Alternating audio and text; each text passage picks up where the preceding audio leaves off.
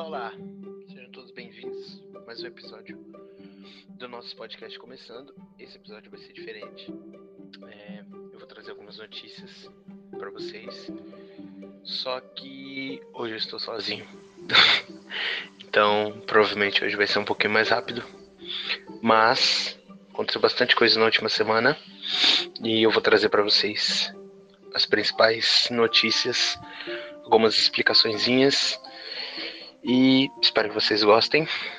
É, espero também que na semana que vem eu tenha as minhas duas parceiras de podcast novamente. Mas é isso. Vamos começar logo essa bagaça. Pegue aí seu café, sua vodka, como eu sempre falo. E vamos começar. Bom, a gente vai começar falando de um assunto que na semana passada eu havia dito que eu estava esperançoso, né, sobre o voto impresso e quando rolaram alguns comentários, né, a votação ainda não rolou. Uh, a discussão, na verdade, sobre o texto do voto impresso ainda não rolou na Câmara dos Deputados, naquela comissão especial que eu disse para vocês, mas uh, teve uma repercussão no mundo político.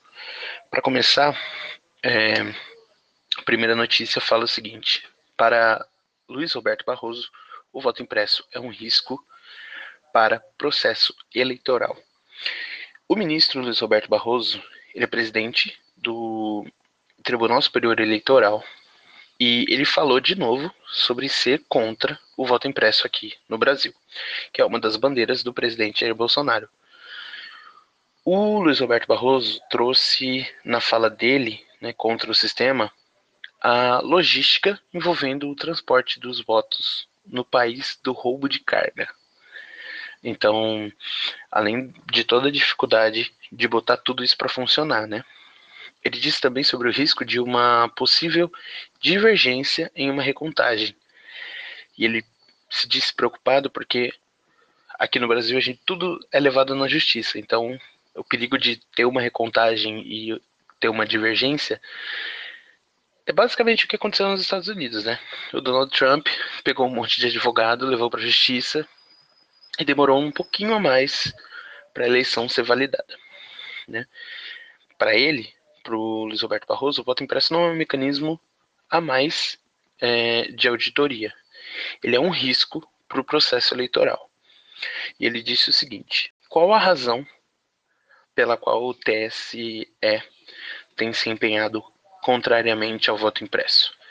É que nós vamos ter que transportar 150 milhões de votos no Brasil, no país, do roubo de carga, da milícia, do Comando Vermelho, do PCC, do Amigos do Norte. Já é, aí a gente tem um primeiro problema.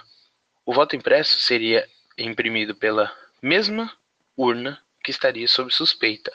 Portanto, se fraudar o eletrônico, frauda o impresso. Vamos gastar 2 bilhões de reais, criamos um inferno administrativo para essa licitação com risco de fraude e ainda pior, quebra de sigilo. Essa foi a fala do, do presidente do Tribunal Superior Eleitoral, apenas trazendo o ponto de vista dele referente né, a esse voto impresso, que é essa bandeira aí do Bolsonaro para 2022. Obviamente que o Bolsonaro teria que responder, porque senão não seria Bolsonaro, né? A próxima notícia é a seguinte: ou fazemos eleições limpas no Brasil, ou não temos eleições, diz o Bolsonaro, né? Depois dessa fala do Luiz Roberto Barroso, de ver essa bandeira do voto impresso quase sendo derrotado no Congresso, né? Porque os partidos trocaram os deputados a favor do voto impresso para deputados que são contra o voto impresso, o presidente Jair Bolsonaro subiu o tom das críticas a esse sistema de urna eletrônica na quinta-feira, dia 8, e fez ameaças de novo. Ele disse o seguinte: ou fazemos eleições limpas no Brasil, ou não temos eleições. Se não tiver o voto impresso, não interessa mais o voto de ninguém. Eu entrego a faixa presidencial para qualquer um que ganhar de mim na urna de forma limpa. Na fraude, não. Vamos para o voto auditável. Esse voto mandrake aí não vai dar certo. Nós vamos ter um problema seríssimo no Brasil. E o Bolsonaro também atacou o ministro Luiz Roberto Barroso, dizendo o seguinte: Um imbecil. Lamento falar isso de uma autoridade do Supremo Tribunal Federal. Um cara desses tinha que estar em casa. O que é o voto mandrake? O voto mandrake é o próprio voto impresso, né? Porque a única coisa que o voto impresso traz para as eleições é uma bagunça e ameaça das pessoas, né? Porque com certeza é, os bolsonaristas que têm qualquer tipo de controle sobre uma certa quantidade de pessoas, como por exemplo um dono de uma empresa, um dono de uma fazenda, vai é, fazer com que esses trabalhadores votem no Bolsonaro e depois comprovem lá, não, cadê o comprovante do seu voto? Deixa eu ver em quem que você votou. É uma bagunça total e, obviamente, que isso vai trazer muito, muito problema uh, na questão uh, de forçar as pessoas a votarem no Bolsonaro. É isso que ele quer. Porque aí ele vai pedir para os amiguinhos empresários dele, né, para forçar as pessoas a votar nele. Então, esse é o único voto mandrake que eu vejo. A urna eletrônica é, é o voto mais seguro. Não tem por que mudar o sistema. E, obviamente, Bolsonaro fez uma ameaça aqui ao sistema eleitoral brasileiro, como se ele fosse barrar uma possível eleição em 2022.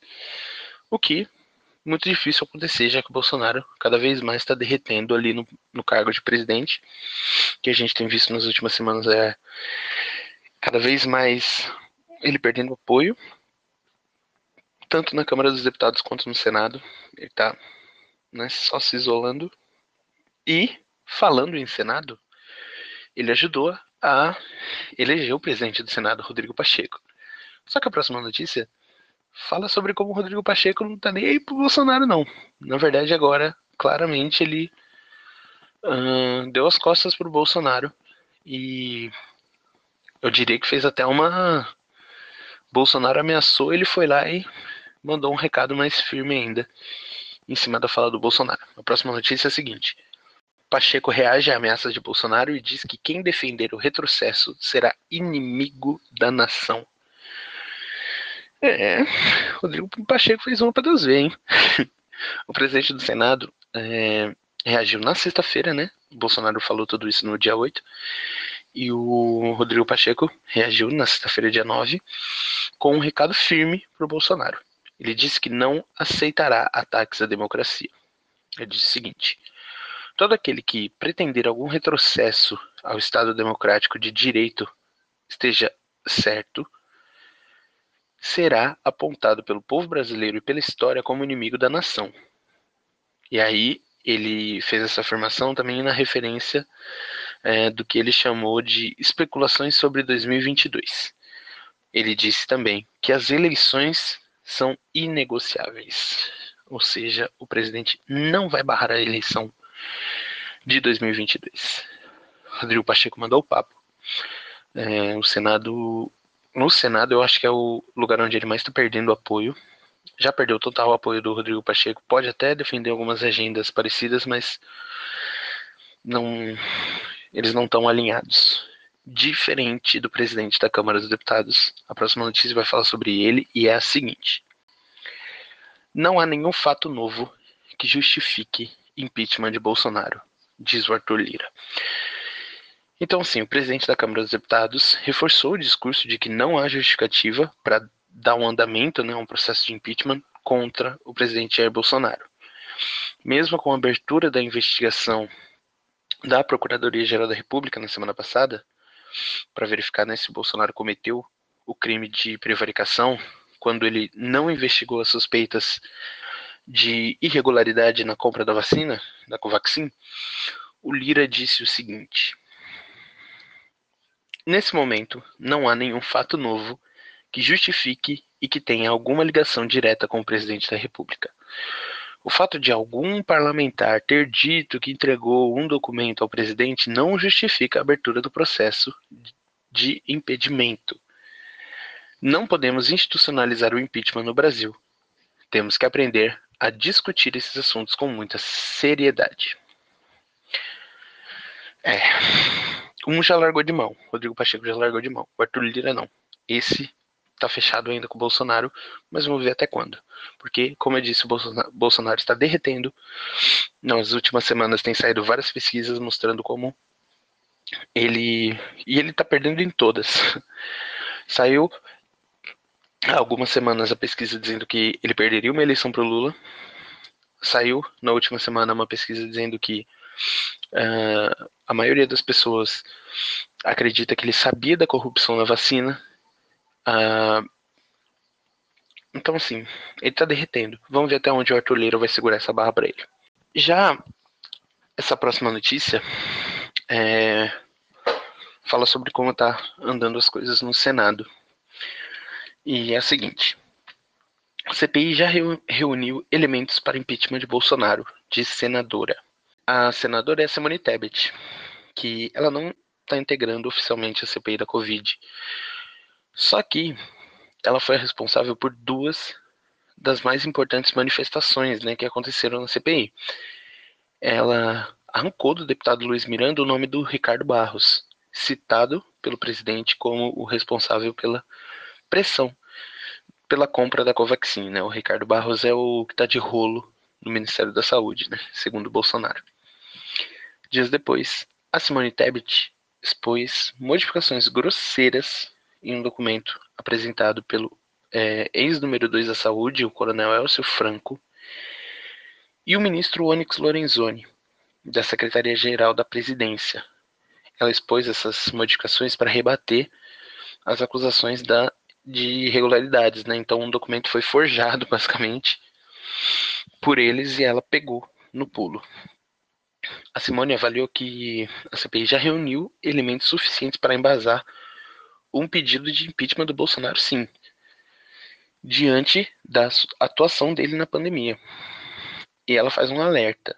Mesmo que o impedimento do, do Bolsonaro ainda não tenha os 342 votos necessários na Câmara, essa situação pode mudar nas próximas semanas, conforme as investigações da CPI se aprofundem.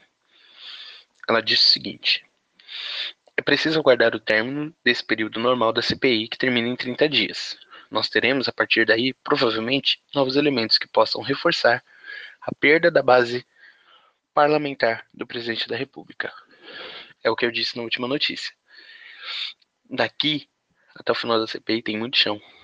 E se na Câmara dos Deputados hoje ele tem muito, mas muito, muito apoio, isso pode mudar porque ele está derretendo no cargo de presidente. A próxima notícia só reforça um pouquinho mais o que eu já estava falando, né? Que é basicamente o seguinte: o crime de responsabilidade cada vez fica mais claro, que é o, uma fala do Omar Aziz sobre o Bolsonaro no caso da Covaxin. Então, o presidente da CPI disse que o silêncio do Bolsonaro sobre as acusações é, de ele ter ignorado né, essa suspeita de corrupção na compra da vacina, deixa cada vez mais claro o cometimento do crime de responsabilidade por parte do presidente. Ele diz também que o presidente tem o direito de não responder à CPI, que pede explicações sobre a denúncia do deputado Luiz Miranda, mas que é necessário uh, esclarecer a situação para a população. Ele disse o seguinte: ele mesmo, Bolsonaro, admite que recebe mais de 100 pessoas por mês e que nem tudo ele encaminha. Um deputado leva uma denúncia falando de irregularidade na compra da vacina e ele ignora. Se isso não é grave, se isso não for prevaricar, a gente tem que mudar a Constituição, tem que mudar as leis. É, pois é. Eu havia falado isso na. Fiz até um, um comentário na última semana dizendo que é isso, ele tem que saber o que acontece nos ministérios. Não tem como ele dizer, ah, eu não sei o que acontece em todos os ministérios. Ele tem que saber. Ele tem que saber. Ou ele comete crime de prevaricação. Será que ele cometeu aqui? Supostamente, né? É o que aconteceu. Temos dois senadores, é, a Simone Tebet e o Omar Aziz, dizendo que fica cada vez mais claro que ele cometeu um crime, que tem provas para embasar um impeachment Bom, para fechar com chave de ouro esse dia, a última notícia é a seguinte: Polícia Federal abre inquérito para investigar se Bolsonaro prevaricou no caso Covaxin. Então, a Polícia Federal abriu um inquérito para investigar né, se o Bolsonaro cometeu o crime de prevaricação por supostamente não ter comunicado aos órgãos de investigação que tinham indícios de corrupção nessas negociações para compra da vacina pelo Ministério da Saúde. Essa decisão foi tomada ontem. A Polícia Federal abriu esse inquérito ontem e vai iniciar uma investigação. Então, a notícia é bem curtinha, só, né? Que aconteceu ontem esse essa chamada e esse procedimento ele foi oficialmente instaurado depois da decisão dada pela é, ministra do Supremo Tribunal, Tribunal Federal, Rosa Weber, lá no dia 2 é, desse mês. Então, há 10 dias atrás, ela tomou essa decisão e agora a Polícia Federal está abrindo um inquérito para investigação. Vamos ver o que vai rolar. Está só no comecinho. Foi aberto o inquérito agora. E seguimos com bastante esperança. Porque tudo que foi falado essa semana, é, o Bolsonaro está meio desesperado falando coisas que ele não deveria falar, né? Ameaçando as eleições, ameaçando o golpe. Ele não tem força nenhuma para dar um golpe. Tá derretendo. A única pessoa muito poderosa que tem defendido ele é o realmente o Arthur Lira, que é o presidente da Câmara dos Deputados, quem realmente pode ou não abrir o processo de impeachment. Mas vamos ver até quando ele vai ter esse apoio do Arthur Lira talvez nas próximas semanas a gente veja um, um Arthur Lira um pouco mais acuado, dando declarações diferentes do que ele está dando agora, em total apoio ao presidente. Vamos ver o que vai acontecer.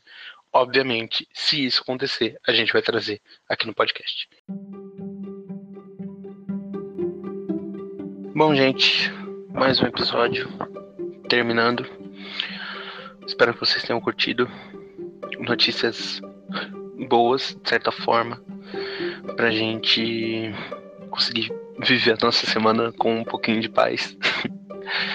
Se vocês tiverem qualquer dúvida, qualquer sugestão, qualquer crítica, entre em contato com a gente no Instagram. É, pode pesquisar como Um Olhar Periférico, vocês vão achar a nossa página. No Twitter, podem procurar como UOP Projeto, que vocês vão encontrar a gente também. Então, nos sigam nas redes sociais.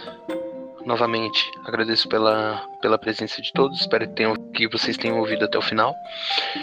Tenham todos um bom dia, uma boa tarde, uma boa noite. Até a próxima.